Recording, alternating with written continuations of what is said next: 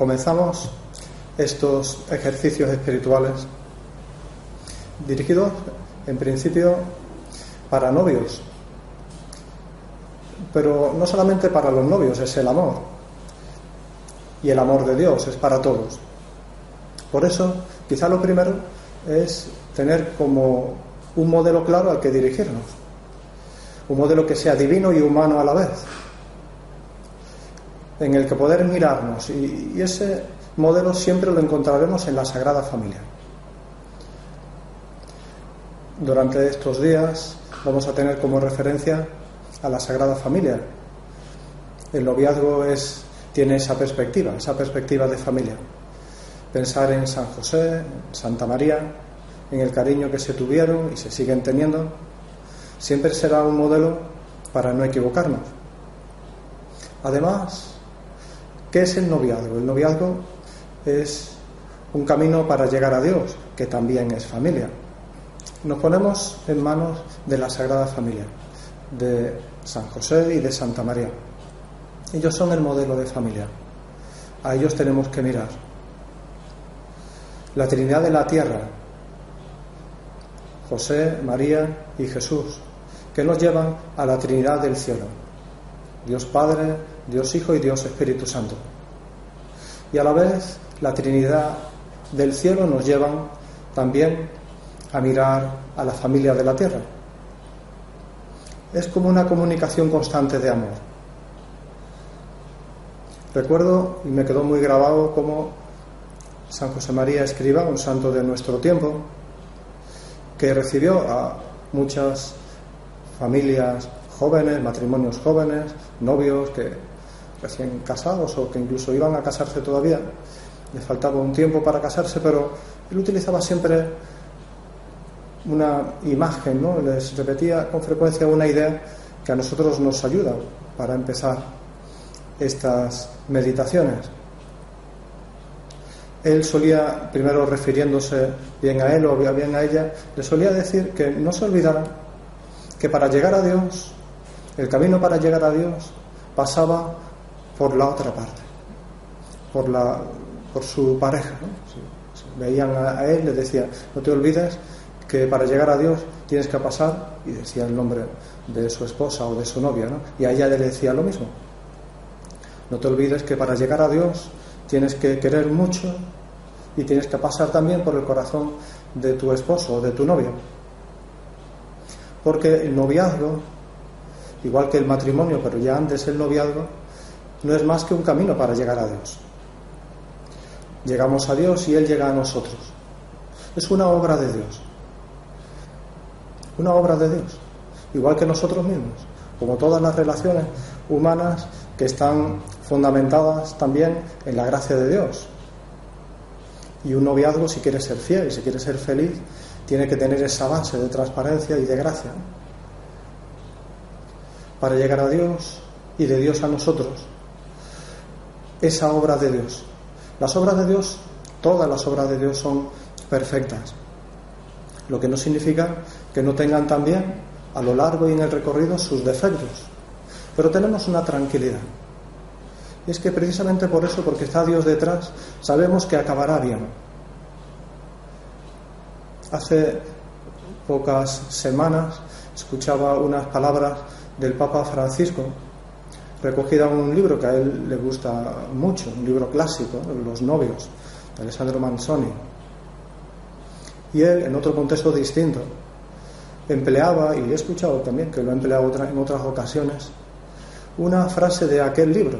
Ese libro recoge el amor de unos novios que después de muchas dificultades consiguen unirse, pero no les resulta fácil, por una serie de cosas, pues tienen que separarse y poco a poco parece que se van resolviendo todos los problemas.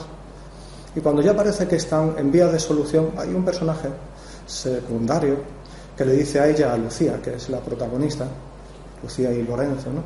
pues que le dice a Lucía cuando ya ve que eso, que va solucionándose ese problema y que parece que se va a cumplir ese deseo de estar juntos, de poder casarse, por fin, le dice a ella, no olvides nunca que jamás se ha visto que Dios haya empezado un milagro y no lo haya terminado bien. Jamás se ha, se ha oído decir eso. Que Dios empezando un milagro no lo haya terminado bien. El noviazgo es una obra de Dios, por tanto también tiene ese toque de milagro. Lo empieza Dios, lo terminará Dios. Por tanto sabemos que terminará bien. Hemos de estar tranquilos. Hemos de mirar ese amor de Dios por cada uno de nosotros. Se va a ser el hilo conductor también de estas sesiones.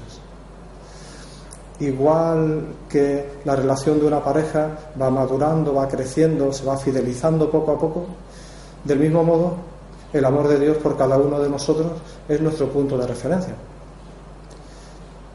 Es un amor fiel.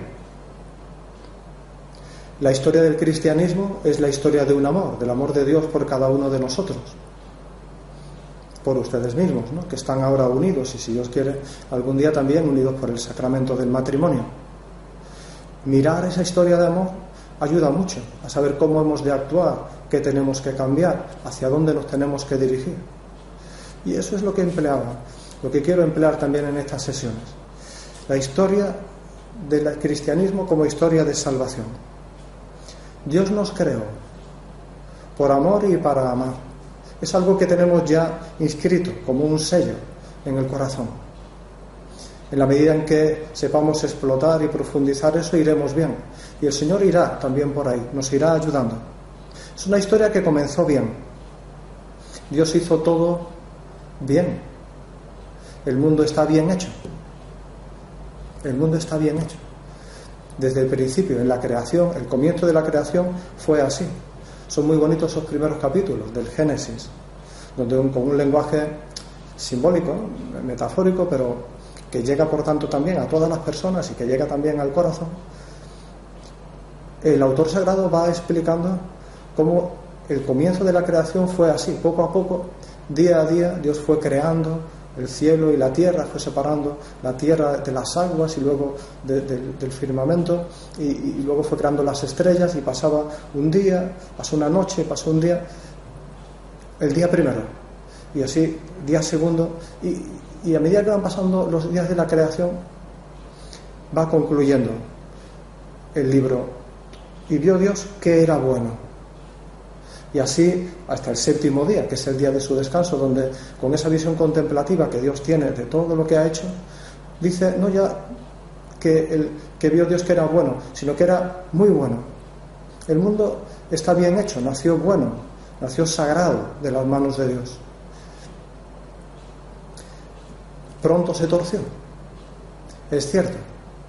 También en el origen vemos que ese deseo, ese proyecto de Dios tuvo un momento en, el que se tuerce. Es la historia también es con un lenguaje antropomórfico, metafórico, pero muy claro, del pecado original.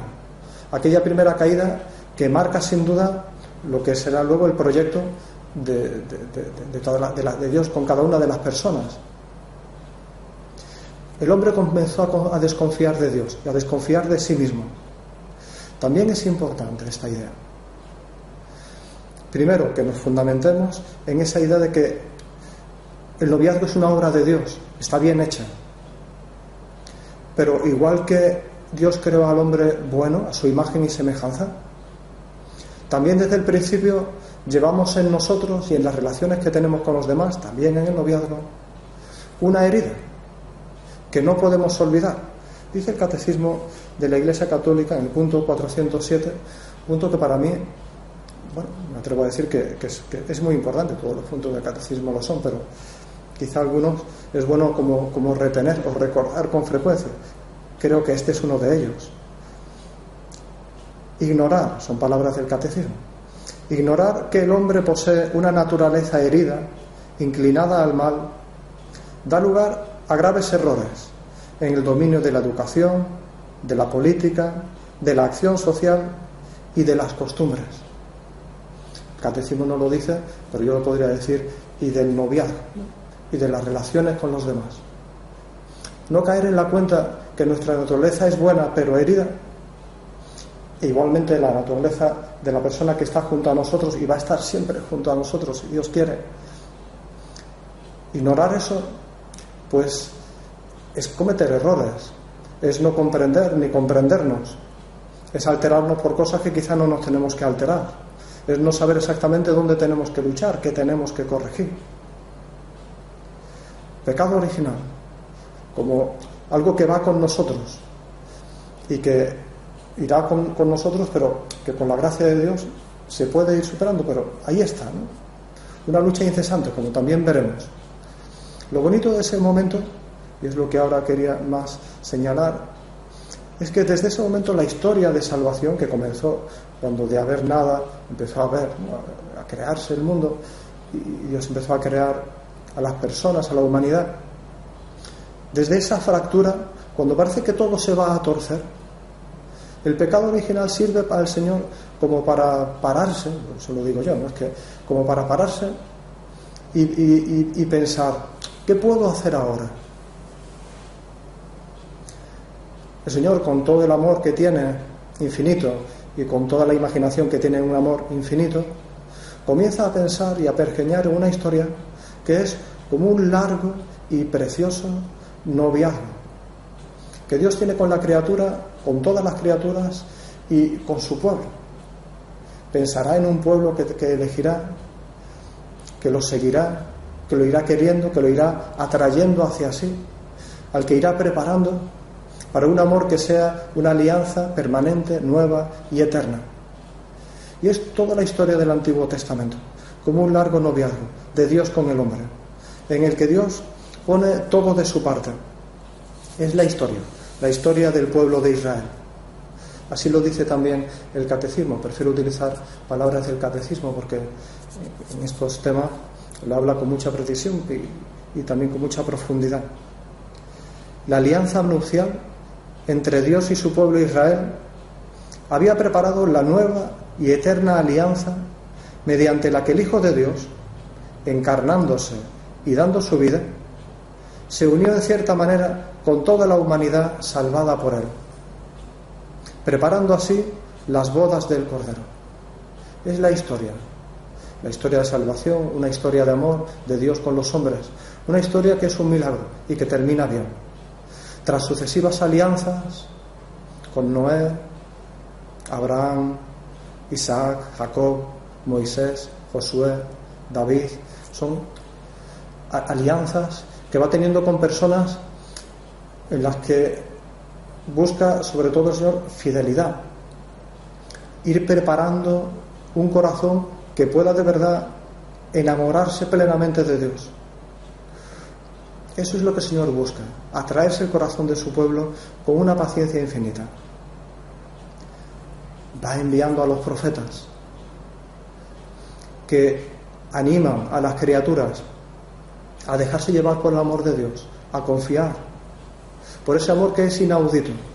Por eso el lenguaje de los profetas es un lenguaje fuerte, claro, pero confuso para un pueblo que tiene un corazón todavía endurecido todavía no es capaz de amar con el amor que Dios pide y con el amor también con el que una persona o un pueblo puede llegar a amar.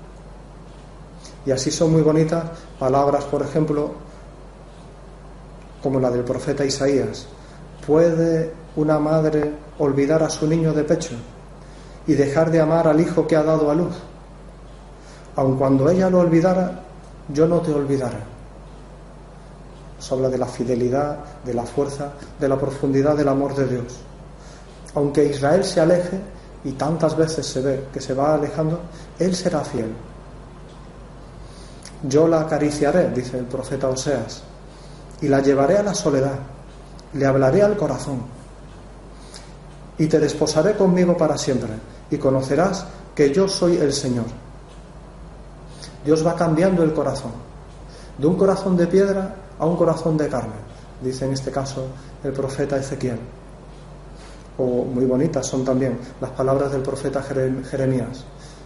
Me sedujiste, Señor, y yo me, dejé seducir. Son palabras que puede dirigir cualquier novio a su, novia, cualquier novia a su novio, porque son palabras de, de, corazón a corazón, de un corazón con mayúscula, el corazón de Dios, al corazón de las personas que tiene que ir siendo como curado. Y así va procediendo Dios con paciencia, con cariño, con mucha delicadeza, ganándose el corazón de su pueblo hasta el final. Hasta que ya en el Nuevo Testamento, sobre todo San Juan, que habla con tanta fuerza de lo que es el amor de Dios, nos dice que Dios amó tanto al mundo que envió a su propio Hijo a morir por nosotros. Nos amó hasta el extremo. Y así comienza pues la pasión de San Juan y, ese es el pórtico de cómo es el amor de Dios.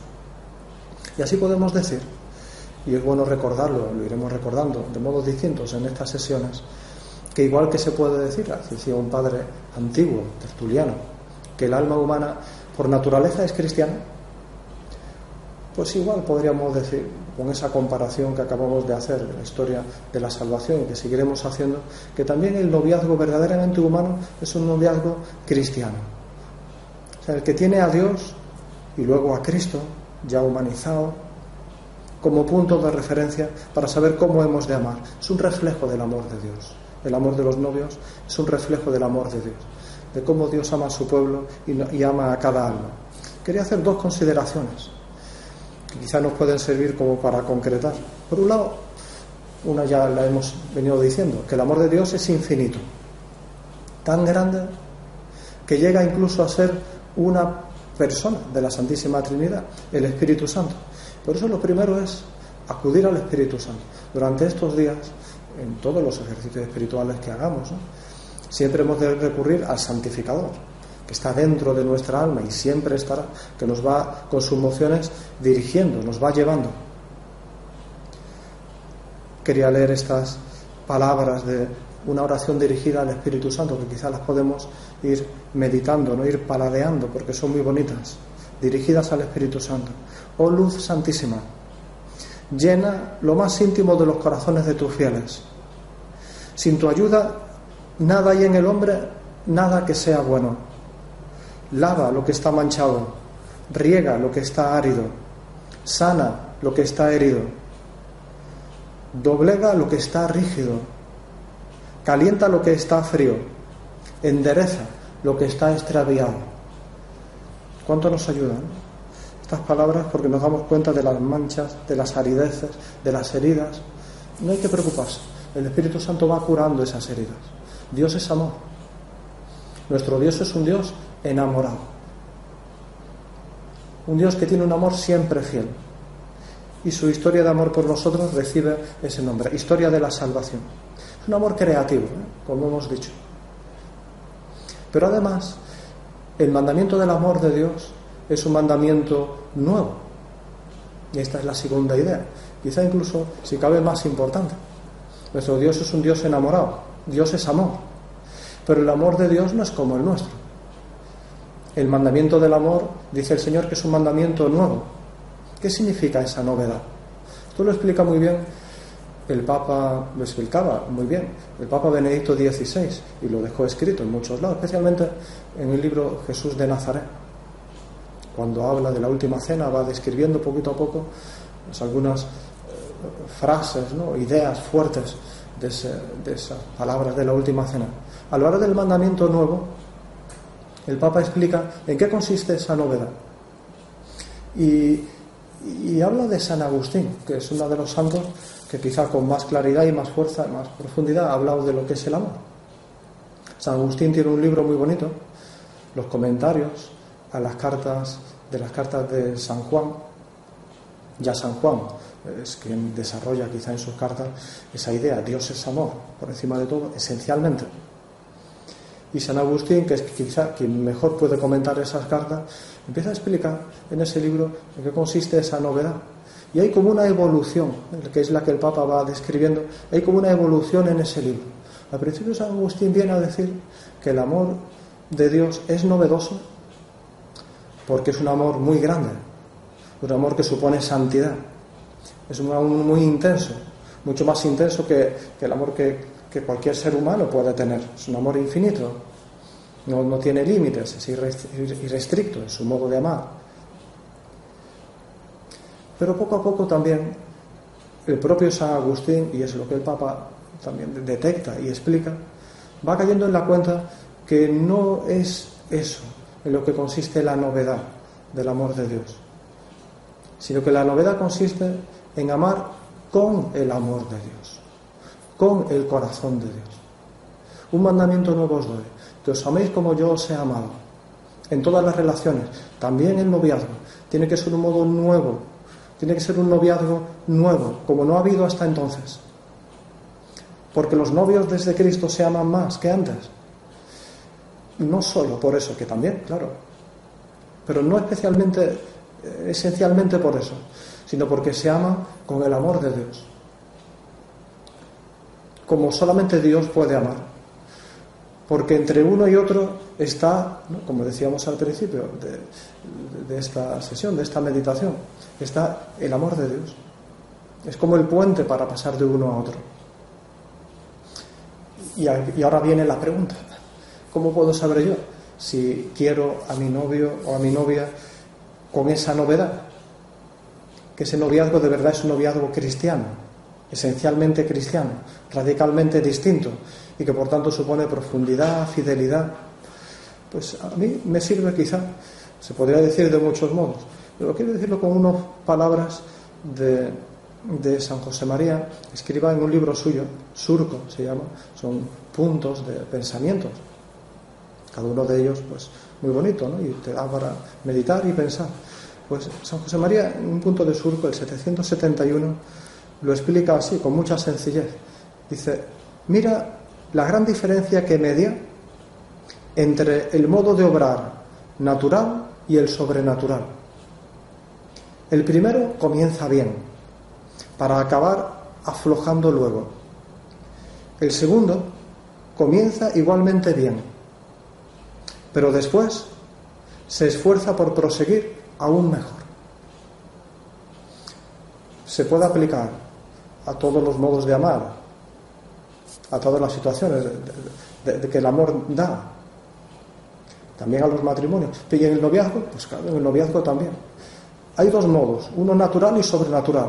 Uno esencialmente cristiano, que es el sobrenatural, y otro que quizá, para el cual ni siquiera a lo mejor hace falta la gracia de Dios, pero son muy distintos.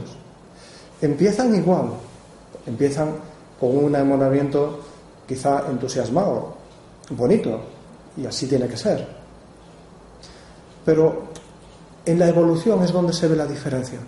Un noviazgo que no sea esencialmente cristiano, o sea, que no pase por el corazón de Cristo, que no pase por el sagrario, que no cuente con la gracia de Dios, que no se deje llevar por el Espíritu Santo, ocurre que comienza con fuerza, pero luego, como todas las relaciones, va teniendo sus problemas, van viendo sus rutinas, sus dificultades, se va agostando, se va perdiendo.